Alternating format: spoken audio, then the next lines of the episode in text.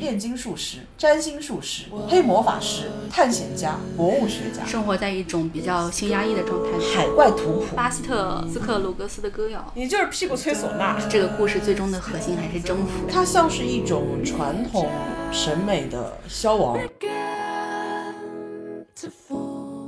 大家好，我是左小姐。大家好，我是葛小姐。这一期聊一聊中世纪的怪兽。我们可能会从中世纪的怪物图谱上开始聊，我们想试图去了解到这些怪物是怎么被制造，或者是怎么被幻想出来的。这些怪物的身上，我们可以从中感受到哪些当时社会的一些印记。有哪些我们现代社会可能也有的印记是被移植在当中的？还有就是，可能大家小的时候都会幻想过遇到怪物，或者是拥有一些怪物，最害怕是哪种怪物？嗯，所以我觉得我们可以先聊，如果大家有一些感同身受，或者是想一些跟我们讨论的话题的话，也之后可以在评论里面跟我们继续互动，这样子。我们这一期突然出现了互动，互动突然出现。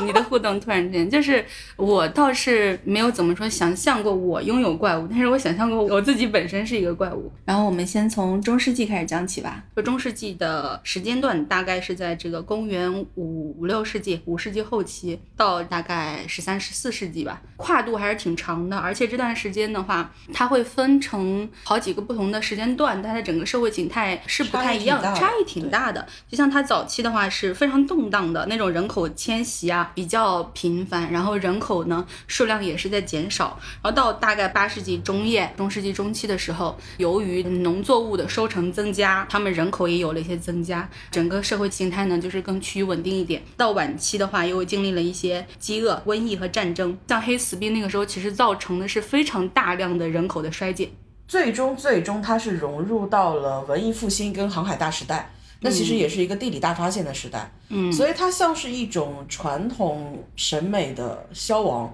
它有一个很长的一个跨度，一个融合过程当中，我觉得最大的特点就是它经历过神学的时代，然后变成了神学与科学并行的时代，然后又进入到了一个科学跟美学并行的时代里面。中世纪这个时期基本上是经验哲学从产生到发展。然后最后到繁荣的这么一个时期，因为当时进入到这个中世纪的时候，它正好是农奴制发展到封建制嘛。西罗马帝国覆灭之后，曾经的那些文明、哲学，包括那些政治、那些法律，几乎全都清零了，只有一个东西留了下来，就是宗教。而且那个时候宗教的力量非常的非常强大。那个时候就有一个宗教的裁判所，它的最大的功能就是要惩处异端。在那样的一个高压威权之下的话，很多的人是需要有一个。出口的。无论是一个幻想的出口，还是一个宣泄压力的出口，怪物包括对怪物的一些想象，一些志怪的东西，其实在那个时候就成了一种隐秘的一种宣泄。因为教会在那个时候是可以说是最有势力的封建领主了，他们就掌握着非常大量的权利和土地，包括他对所有人征收十一税。圣经中啊，他说这个农牧产品有十分之一是属于上帝的，所以不管你从事什么生产劳动，你都要交你十分之一的收入来给教会。你就看他们那个时候生病嘛，嗯，他们。生命都是不治的，就是可能到周边的教会里面去给你涂点神油，嗯，然后那种神油也不是我们现在意义上的，大家看我不是药神里的那种神油，它就是给你涂一点，可能是我们像说开过光的这样的一个东西给你涂抹在身上。那么如果说你好了。那你是上帝保佑，如果你死了，是你罪孽深重。所以有很多人可能，他如果真的要寻求一些积极治疗的话，他得到一些地下诊所，他就会有很多很黑暗的治疗手段，比如说像开颅手术啊。医生听到你愿意去尝试这种治疗手段是很开心的，你是个勇士，你很勇敢。我这里有一些先进的想法，你可以去试一下。而且我们看到很多的志怪的那些图片，它不是一些我们现在说的画手去画出来的，他们有很多是哲学家、诗人、冒险家以及医生。就比如说有一个意大利的医生利切蒂画过一个利切蒂的怪物们，他画的那个图册里面就有很多像我们《山海经》里面的刑天。没有头的巨大的人状的这样的一个身体，它可能在脖颈的这个地方有一个像金字塔一样的一个小尖锥，在男性胸肌的正中，它可能是有一个像象鼻一样的一个东西，但是它又非常隐喻男性的一种生殖器官，它的两边就是眼睛，它的肩膀上是有两只小耳朵的，就它其实是把人的五官。分布在了各个地方。对对对，它跟《山海经》里面的刑天造型其实也是有点像的。刑天的话也是一个没有头的志怪，但稍微有点不一样的是，刑天文明一点，穿裤子，然后刑天的那个五官相对正常的分布在他的对对对对对，不会有一些那么零散的那个东西。然后我们刑天拿了盾的。哎呦，你们刑天真了不起！你们刑天是文明人，就是。我觉得很奇怪的是，怪物的这样的一个形状啊，不同时期、不同地区的人，大量不同的想象当中，往往会有那么几个怪物，他们是趋于一样的。比如说像我们刚刚说的刑天长相的这样一个人，其实在原来的罗马文化里面有一个，就是我可能发音不标准，叫做 Blemis 的一个怪物，长相其实就是跟我们说的这个无头怪人是比较相近的。它中间的那个嘴巴的话，可能又跟刚刚利切蒂画的一些形状都会有一些不一样。我刚刚给左小姐分享了一个特别有意思的一个事情，大概是在一七多少年的时候，就有一个地区是阿尔及尔向当时的瑞典国王进贡了一个狮子，那个时候呢，瑞典是没有接过狮子的。那么阿尔及尔诚心诚意要把狮子给运过来，那个时候保存标本的技术还不成熟，所以呢，他们是基本上是骨肉分离了，就像片皮鸭一样，是皮准备好了放在一个盒子里，里面的一些骨头、骨架的东西再放在，然后包括一些部件，但瑞典人没见过嘛，他们就根据自己现有的想象去拼，最后把一只威猛的狮子拼成了一只非常可爱的狗。像这种怪物的话，其实从大类上来讲，我觉得可以是这么几个类型。第一类的话，就是我们传统生活当中常见的，但是它把这个比例尺无限放大，就是我们说的巨蛇、巨兽，然后巨人这样子的一种巨物。第二种的话，它可能是一种。相对比较复合的一种形态，比如说像狮身人面像这样子的，很多的怪物，不同地方、不同地区的怪物，他们都是这样的。日本他们有一个怪物的名字叫做以金真天，它其实就是人脸蛇身、鸟爪。我们《山海经》里非常常见这种以金真天的话，它的头部非常有特色，它的头部是三个到九个不等的这样的一个头拼合在怪物的身体上面。然后之前左小姐给我看过一个非常密集恐惧症的香柳，它就是一个蛇的身体，然后上面垒了九个头。在蒙古人的想象当中，也是有这么样的一种怪物的。原来蒙古里面曾经有很多人都去找一个类似像血吸虫一样的一种怪兽，那个怪兽又有点像抱脸虫，两种融合在一起，它其实也跟我们刚刚说的两种怪物是比较相近的。它们其实就是我们日常当中常见的几种动物形态的拼合。然后还有一种怪物的这个形态，其实就是一种变化形态，它们是会变的。这种其实就跟传说当中的会比较相近。以前我们神话故事里面，你会发现他是一个人，他可能又变换成另外一种形态。后来我们的动漫里面就变成了进化型，终极进化型。进化型这个词一说出来就特别不中世纪。但是又有一种啊，跟其他三个不太一样的是，其实是比较符合那个时代气息的，就是他们有很多的人为假造、人为幻想。在那个时候，有很多的博物学家，然后也有很多的神秘动物学的爱好者，他们是会把他们所幻想出来的这些动物进行一些科学实验的。当然，对他们来说也不是一种科学实验，更多的是一种基于幻想出来的这种人为尝试。比如说最有名的，其实是一个一个美人鱼，那个美人鱼一度被认为是一个真实找到的美人鱼。的化石，但后来他被发现说，它其实是一个猴子的上半身跟一个鱼类的下半身人为拼合在一块儿的。在那个时代里面，这个美人鱼的畸形的化石被送在欧洲的各个地区，乃至。走出了欧洲，所有人争相去看。那个时候，大家对于这种畸形秀其实是很喜欢、很喜欢的。你这个让我想到一个跟动物没有关系，是我之前在那个生物课本上看到一个非常搞笑的东西，就是有一些人他可能会想用两个植物做一些结合，就比如说像西红柿嘛，它是只是长在地面上面的；土豆呢，它是只是长在地下的。那我做一些基因的改造，我让它上面结西红柿，下面结土豆，那不是爽歪歪？最后他们就做了一个这样的实验，结果上面结。土豆下面结西红柿，真的做出来了。嗯哼，上面是土豆的叶子，底下是西红柿的根。杂交这两个字真的很让人浮想联翩。嗯，我以前看《钢之炼金术师》的时候嘛，在那个时代里面，他们其实有很多的职业工种，只要这个字出来，就能够带给我很很迷离的那种想象的。就比如说。我给左小姐读一串他们那个时候的特有工种：炼金术师、占星术师、黑魔法师、探险家、博物学家。你就觉得这些工作好有意思啊！你想，我们前两年的盗墓的小说为什么能够那么火？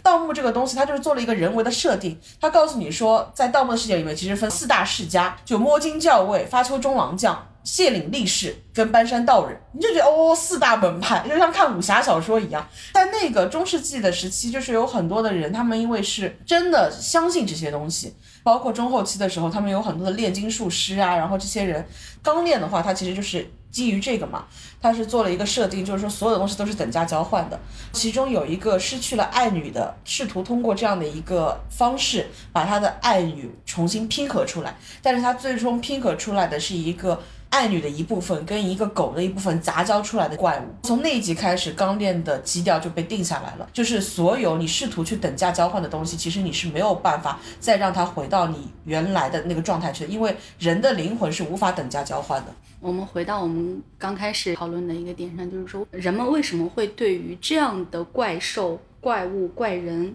有一种审美趣味，嗯，我不知道你有没有发现，说很多的怪物身上它都是有明显的生殖器官的，它会把男性或女性的生殖器官随机的摆放在怪兽身体的各个位置，嗯，有可能在头部，有可能在身上，或者是说它的某一些肢体就是一个生殖器官的变形，嗯，只是它把这个生殖器官做成了其他的样子。这个我之前也有跟葛小姐说过，就。是我的推断，是因为中世纪那个时期，人们是生活在一种比较性压抑的状态的，因为那个时候整个那种意识形态啊，对于人们的压迫啊，它是要求你禁欲的，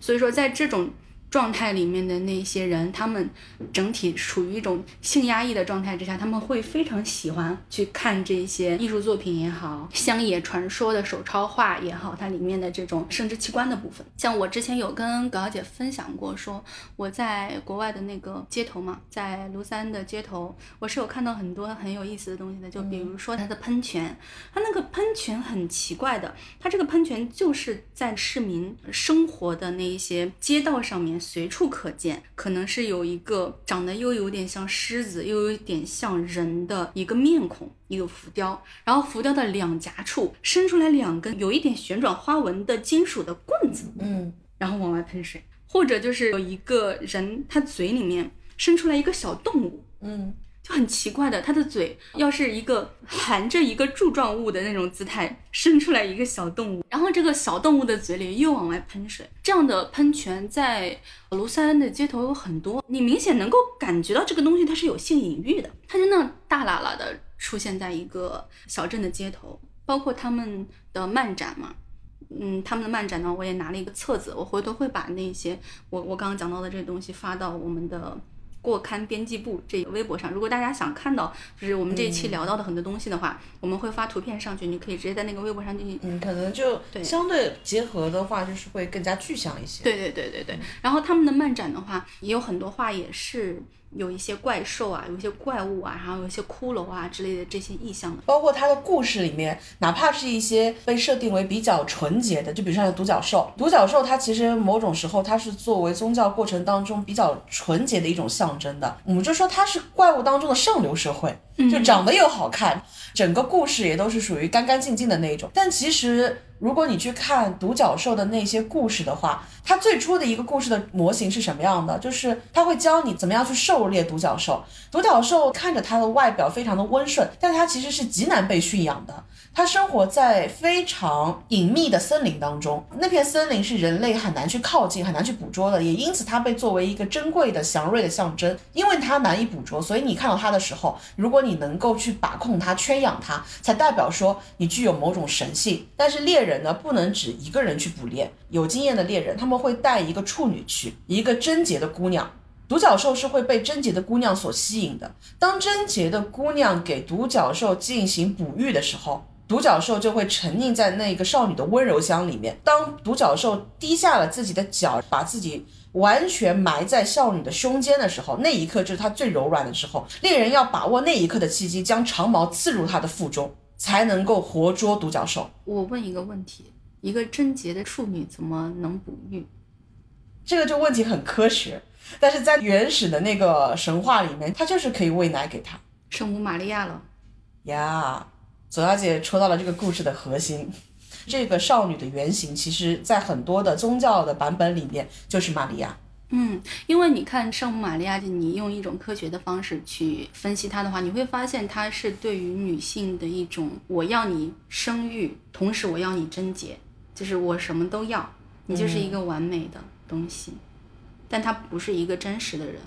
就好像很多的贵族，他们会把自己的女孩子送到修道院里面去嘛，从修道院里面一出来就进了夫家的大门，他们就希望女孩是纯澈的、无知的。干净的、纯粹的这种状态，这其实也是对女性的一种极致的想象跟禁锢。独角兽的让我觉得很特别的一点，就是独角兽它除了在中世纪的传说里会有之外，它其实无论在各个时期、各个地方，好像大家对于独角兽这种。神兽都是非常喜欢的，天然的带有一种喜欢，而且越是王权将相，他们越是喜欢，他们会把独角兽作为某种神性的象征。独角兽如果臣服于在他们的脚下，其实就代表他们的这一个王权是被天神所认可的。所以在那个时候，包括后期有很多的宗主国家，他们其实都是非常喜欢独角兽的。城邦需要向他们去进贡的时候，都会试图找到独角兽，但事实上，人类社会里面是不太有独角。兽的，因为科学上的独角兽的原型是犀牛。那么犀牛的牛角的话，它虽然美丽，但是它不那么有神话感，不够有仙气。就主要是它活在泥地里，是，而且就是。神话里面的独角兽，它的角是螺旋角，螺旋的长脚。那真正生物界里面符合这个特征的，其实是鲸，鲸当中的一角鲸嘛。嗯所以在那个时候，一角鲸被大量的捕杀，大家把这个一角鲸的角切割下来进贡给他们的君主，来证明他们的君主是带有某种神性的气质的。那确实是一件很残忍的事情。对于这样的一个想象，其实在很多的故事里面都是有的。比如说日本的十二国记，它就是设定了这样的一个十二个国家。然后中间是一个蓬莱仙岛，蓬莱仙岛就是麒麟跟神仙。居住的一个地方，麒麟是有果身跟卵身两种方式的。卵身的话是另外一个枝节，我们先不提。果身的话就是他们那个蓬莱仙岛上面是有一棵神树，在那个神树上面它会结果，就像我们《西游记》里的人参果一样。这个人参果结出来，他们就是一只麒麟。当麒麟长大之后嘛，每年的时候蓬莱仙岛会开山门，所有觉得自己可以当王的人就可以进入到那一个蓬莱仙岛去，他们就会一个一个跪在麒麟的脚下。当麒麟感觉到这个人身上有君主。的气息，而他愿意臣服于他的时候，麒麟就会臣服在他的脚下。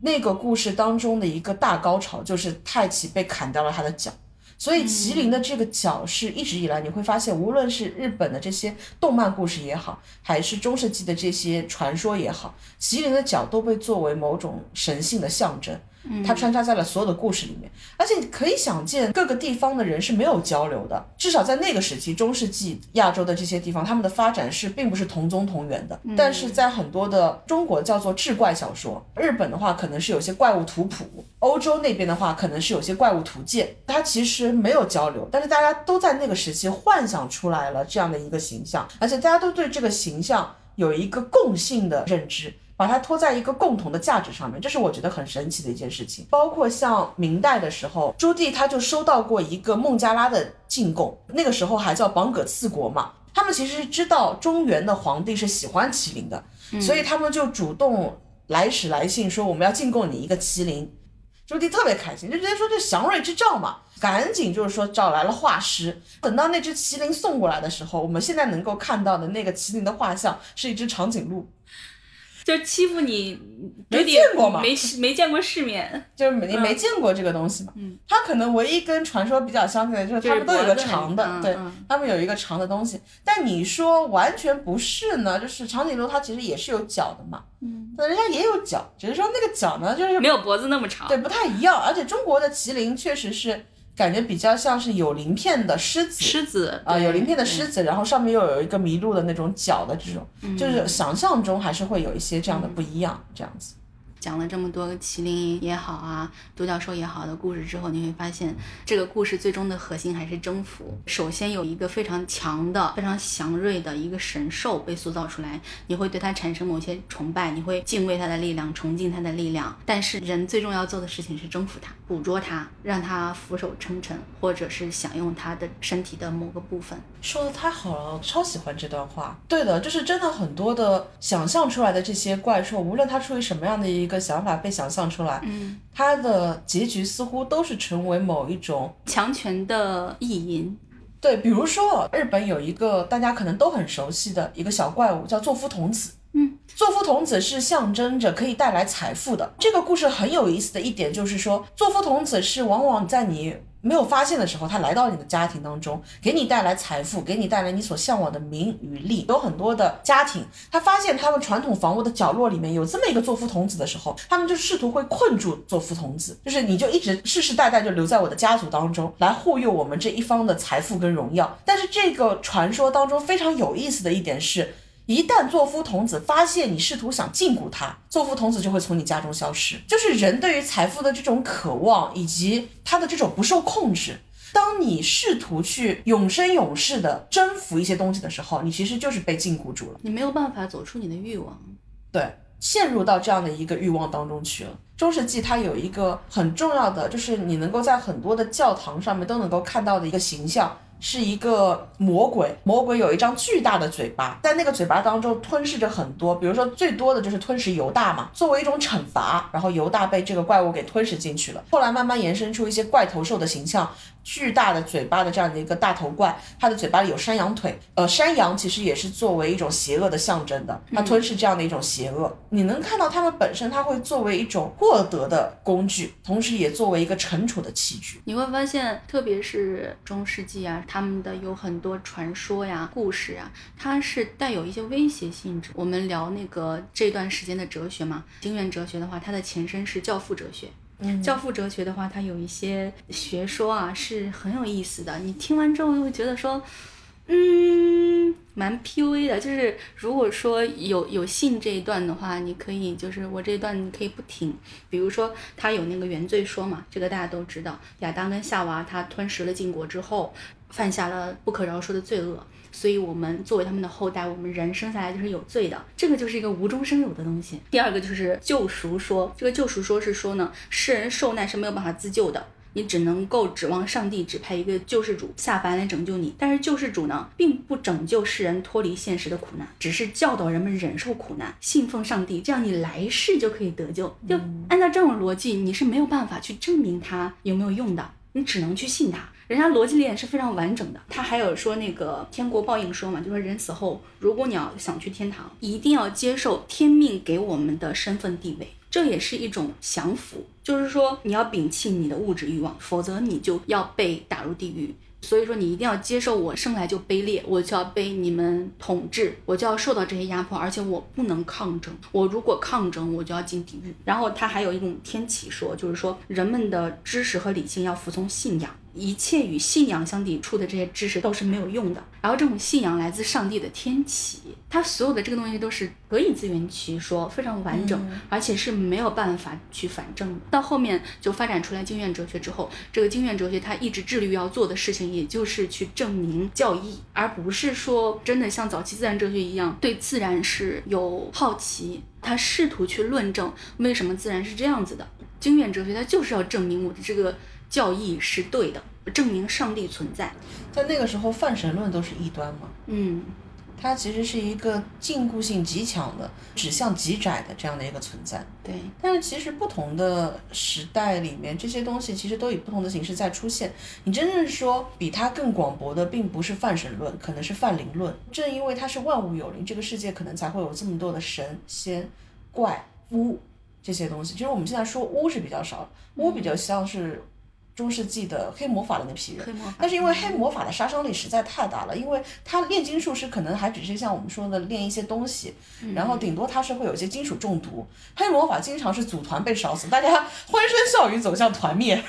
所以就他们留下来的东西可能反而也就比较少。那么其实说回到范蠡论者的话，你看宫崎骏的《幽灵公主》的时候，强烈的感受到宫崎骏想传达给你的所谓人与自然的那些矛盾，他想强调的是这个世界万物有灵，所以你能够看到。真正美好的那个世界是幽灵公主所守护的那样一个森林里面的世界。你看到的这一草一木，所有的生灵都是生活在一个大家共荣共存的这样的一个环境当中的。但是其实可能因为这样的一个主题过于的沉重了，所以你看幽灵公主的时候，你能够感受到另外一种层面的威压。但是合同之下的时候，它就好像是一个最标准的夏天的治愈系的故事。小姑遇到了一个很好的家庭，那个家庭里面没有人把他当做一个异类，但他不是用一种审视把玩的姿态去看他的，是真的。我们在这个夏天交到了一个跟我们长得不一样的一个朋友，但是呢，后来邻居发现了他，媒体发现了他，主人公的爸爸的上司动用了一些方法，让他一定要去电视台展现自己，因为这是一个大新闻嘛。那同时他们又拿出说，其实还。不只有这样的一个品类，有很多的品类又怎么样？然后拿出了一个化石，那个化石就是小姑爸爸那节断肢，在那个时候，小姑就真的忍不住了，就有一段故事的高潮。到故事的最后，那家人的选择是让小姑回到了冲绳，一个最接近原始社会的原始森林里面的一个地方。然后在那个地方是有一些妖怪伪装成了人类在一起生活。小姑回到了一个相对她可以舒服的一个地方去，她抱着她爸爸的手臂来到了一处溪流。在迈入那个溪流之前，他说：“感谢这个溪流给予我能够生存下去最基础的这些鱼类。”他说：“我会在这边休养一段时间，然后继续在这个世界寻找我们的同类。”这时候有一阵风刮过，河水开始出现了波纹。我觉得那一个处理非常的含蓄，非常喜欢。就是故事到这一处的时候，他没有给你任何强指向性的东西，自然用他最自然的方式回应了你。你可以找到的，对，我很温柔。很温柔，非常的温柔的一个故事。我很喜欢这个故事。我们挑这个故事节点的时候，我们提出了中世纪，是因为中世纪就像我们说的，它经历过一个审美体系的全面的崩塌跟消亡，然后它又出现在另外一个审美体系建立之前。嗯，文艺复兴之前。对，它是在一个大航海时代。在中世纪的时候，他们有一种地图是手绘的地图，叫做海怪图谱。它其实是那个时候真实的。船员们要出海的时候要拿着的一个导航册，有些地方它可能是一个海珠，有的地方它可能画的是一个好像是一个鲸类，但是鲸类是长着狗的头，鲸上面有一个喷水的口。它是像动物的脚一样，像麋鹿的脚一样，有两个脚在喷着水。它其实是一些以前的海员出海的时候，在这个地方可能遇到了一些危险，回来描述的时候会加入一些自己的想象，然后这些想象到了画师的手里面，当他们再画到地图去提醒后来的人在这一处要当心的时候，他们就渐渐变成了一些无可描述的海怪。然后这些海怪当他们出现在密布在这一个航海地图的各个地方的时候，整个地图上就变成了一个探险图谱一样。那些海怪本身就代表着未知的疆域，代表这个世界的未知跟神秘。这种神秘后来是被更加精细的。科学跟实用主义所替代掉。科学发展到现在这样一个程度之后，我们的整个生活的社会，它是一个锃光瓦亮的社会。豆瓣的那种灵异小组，你去问一些问题，哦，我好像见到鬼了或者怎么，底下就最高赞的都是一些非常科学的解释。你看错了吧？走进科学。对对对，就是会发现我们其实给这些神秘学留下的空间越来越小了。本身这个学科以前是被归类在博物学，上溯到古罗马时期。就是老普林尼那个时候，他的那个博物志，可能就像我们现在的《山海经》一样的一个存在。日本很喜欢这些东西嘛，他们可能就会有奇想博物志、幻想博物志，但是那些也只是后人对博物志的这样的一个解读，它不是说有一个更加纵深的想象。因为在后面的话，大家生活的环境其实就是一个物质的、科学的、实用主义的。我们在思考说，我怎么去更加客观的去认知它，我怎么样去更精准的去计量它，我怎么样能够更好的去使用它。它的这种神秘的、原始的东西其实是消失了的，而且随着我们的这种。社会的不断的发展，它一定是更加细分的、更加垂直的。博物学它其实比较像我们现在所说的那种通识课程一样的，它其实是容纳自然也好、动物也好、人类也好，它都被归纳在这个门类里面去。但是到后面学动物的就是动物的，学植物的就是植物的，然后人类学科、社会学的又是另外一个门类了。大家变得越来越精细化之后，一些可以共识共感的东西，其实就慢慢被条分缕析当中，它就被肢解了。我们现在对于那一些东西的态度。就很像《哈利波特》里面学生对于占卜课的态度。嗯嗯，学生其实不信的，因为你通过茶叶，你能看到什么东西？你弄个水晶球，你会觉得这个老师是一个神神叨叨的老师。因为这个魔法世界本质上也是麻瓜写就的，所以他给以给出非常精细的设定，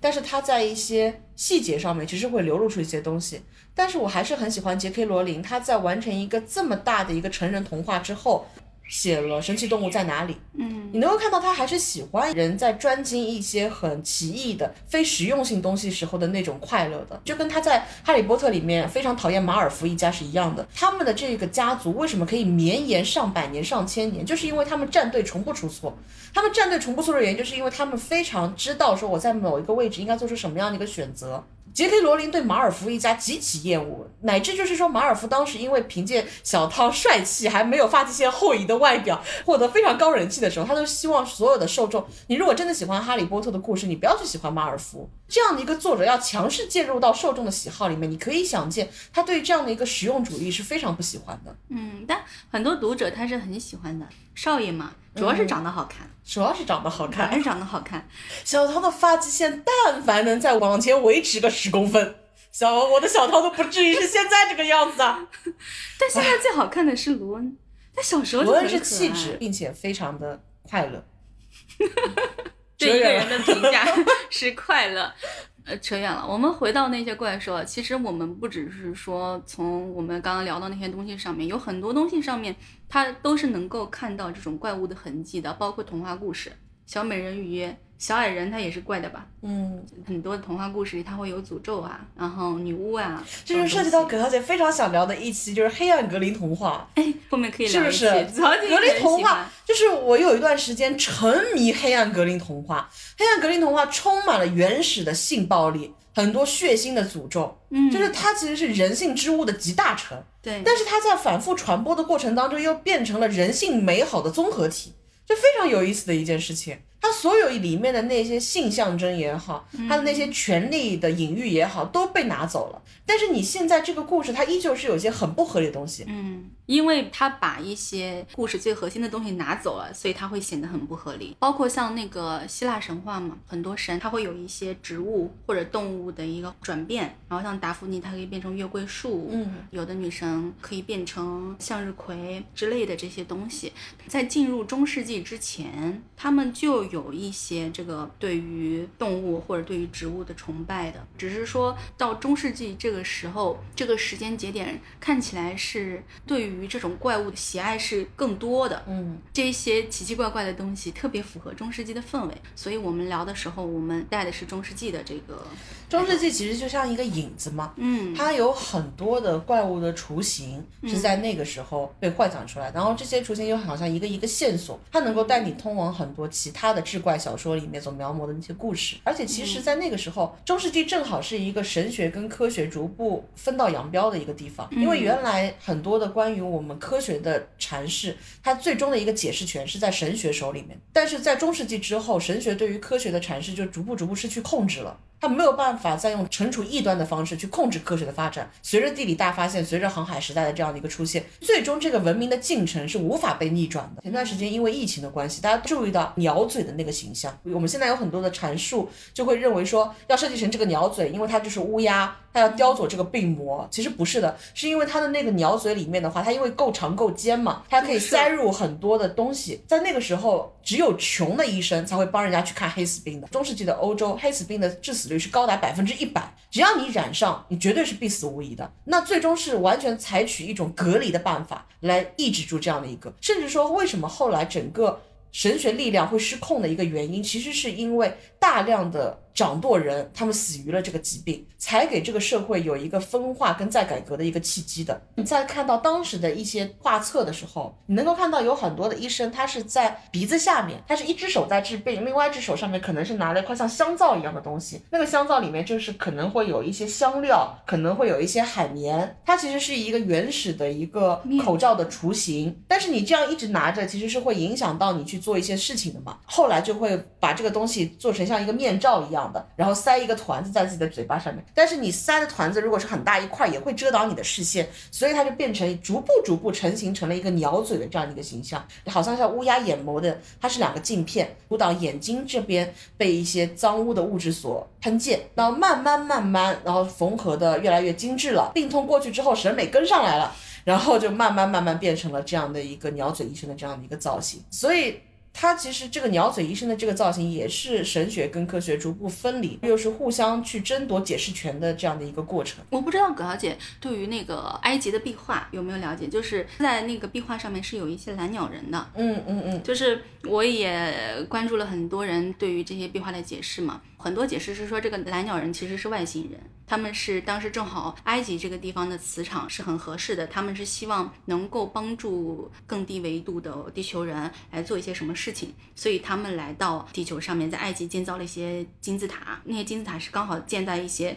磁场合适的地方的。然后这金字塔它主要的功能是疗愈，但是古埃及人呢，他们首先把这些蓝鸟人当成是一种神来崇拜。嗯，其次呢，就是他们又把这些金字塔作为君王的墓葬，而不是作为拯救世人的疗愈的工具。就是所以说，蓝鸟人他来到这个地方做的这些事情，其实最后也没有达到他们希求的成果啊，是有这么一种说法的。外星人还是怎么怎么样，蜥蜴人，然后之类这些东西，我是对他极感兴趣，但是我不会说非常相信这些东西。我是觉得那个蓝鸟人可能在我的概念里面也更像是一种怪兽。当时的那一些埃及人跟其他的文明是一样的，他会有这种动物的崇拜，他会渴望自己能够获得这些动物身上面他们认为更强壮的地方，就是因为人的身体其实是非常软弱的，基于这种脆弱呢，他会对于非常多的动物的身体有一种崇拜跟向往。嗯，所以有很多的想象出来的怪兽，它往往是人的面庞，嗯，但是它会杂糅很多动物的躯干，就是我什么都要，我的身体不够强壮，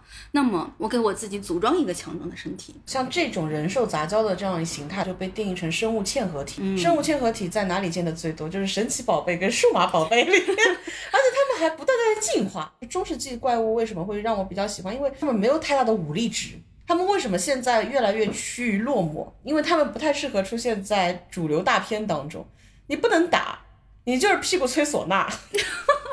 就是我们刚说的这个呢，就是也是中世纪想象出来的一种怪物。嗯，它其实是上半身是一个吟游诗人，就好像现在的艺人乐队一样。它的躯干是一个马或者是一个驴子，它倒骑着马。嗯，然后屁股是一个人脸的造型，然后人脸又吹着一个唢呐。它其实就是当时在整个中世纪各个城邦里面漫游的一个吟游诗人，把一个城邦的故事讲给另外一个城邦，是这样的一个存在。它其实介于人跟怪兽之间。蛮有意思，但它没什么用。打扮，在大片里面，你跟人家打，你怎么打？吹一段，对，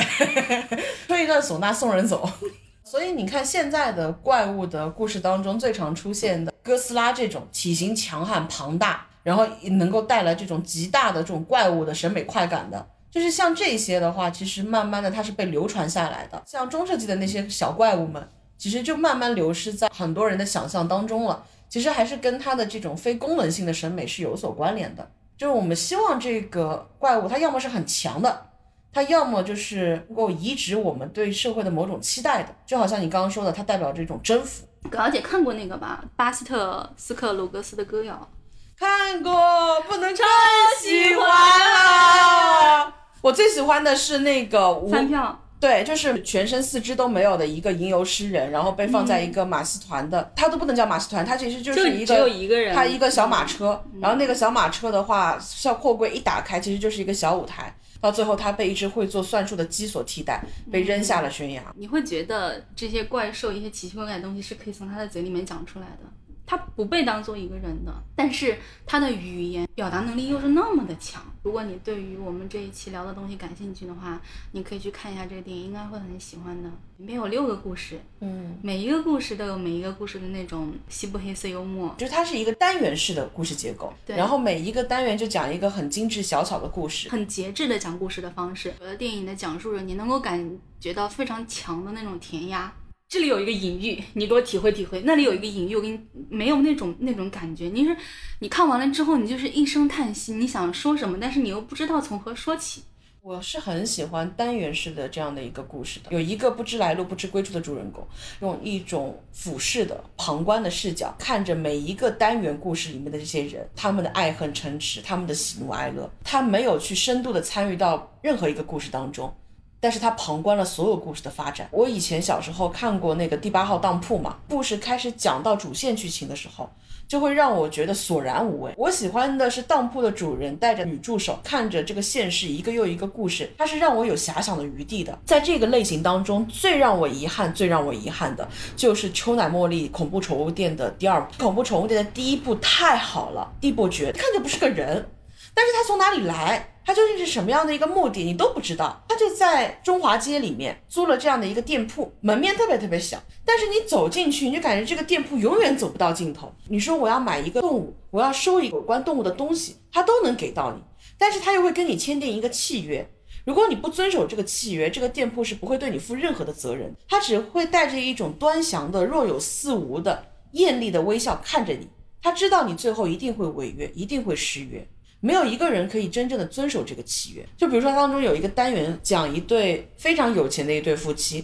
他们来到这边，他们想买一只兔子，但是他们看到的这个兔子是一个女孩的形象，这个女孩就是他们当年自己的女儿。他们过于宠溺自己的女儿，以至于这个女儿最终因为吸毒，几乎已经形容枯槁了。就是那么一口气在戒毒所里面，女儿伸着手叫了一声妈妈，妈妈在那一刻心理防线就崩溃了，他就拿出了女儿的毒品，跟她说就让她再吸一口，就吸一口，结果就是那么一口，他的女儿彻底死了，没有办法走出丧女的阴霾，所以他们最终来到了这样的一个中华街的宠物店里面去，想买一只女儿小时候喜欢的兔子，结果他们看到的是一个人形的，跟他女儿一模一样的这兔子，当时签订了一个契约，迪波爵跟他说。它是一只兔子，它只能吃素食。到了家里面收养他的这一对父母，又像当年宠溺自己的女儿一样，你要什么我都给你。直到有一天，女儿想吃饼干，女儿伸出了手跟他说：“妈妈。”这个妻子就说：“只吃一片没有关系的。”结果从那一包饼干开始，他突然间像一个怪物一样去吃所有的人类的东西，直到把自己的肚皮撑破。然后一旦他的肚皮撑破，他就会繁殖出更多的兔子，直到这个家里面变成了乌泱泱的兔子。这个兔子最终啃食掉了这对夫妻。狄伯爵最终是走到了那个地方去，他笑了一下，嗯，因为他知道你们一定是不能遵守契约的。你在这样的一个奇幻的氛围下面，你本来拥有第二次机会的，嗯，但是你犯了跟第一次一模一样的错误，你不配得到机会。恐怖宠物店的第一部就好像是这样的一个动物寓言集一样，故事的最后其实都没有清晰的交代狄伯爵的这些异兽、这些幻兽到底来自哪里。它就好像是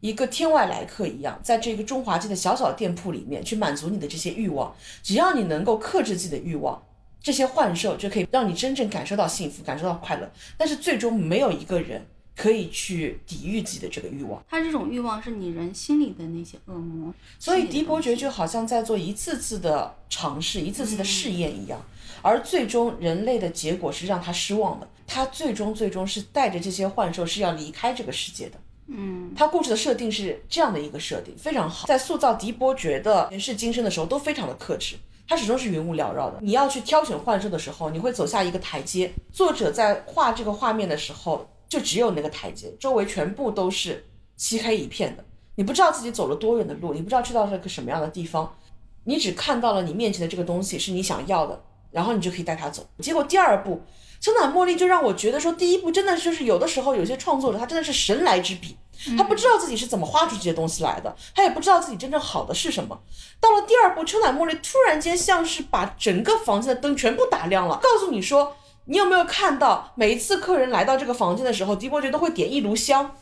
这个香其实就是某种致幻剂，就会让他把这个原本正常的动物看成了他自己心中幻想出来的那个幻兽，然后画出了他房间的布局图。我不要看这些的，科学了起来是吧？科学了起来，变成了一种催眠。他走进了科学，我都何必呢？我不能直接去看《走进科学》吗？神奇。真的神奇，所以有的时候这些作品，它是给你一个空间，让你去幻想说，哎，我可能会遇到这些，我可能会拥有这些。嗯，这些幻想它是不需要一个答案的，他去幻想这些问题的过程，就是他得到满足的一个过程。他一旦被解答、被照亮了，这个快乐就没有了。所以，对于中世纪怪物的审美，它本质上是一种有趣而无用的审美。就好像我们在一开始想让大家去互动的这个问题，你想遇到什么样的怪兽？我们的快乐就在于说，所有人去幻想这个东西的过程。cause it's all for the best, cause it is what you say. That it's just what we need, you decided this, what you say. What did she say? And notes keep falling out your mouth. Mid-sweet talk, newspaper, I got People Speak, no feeling, no,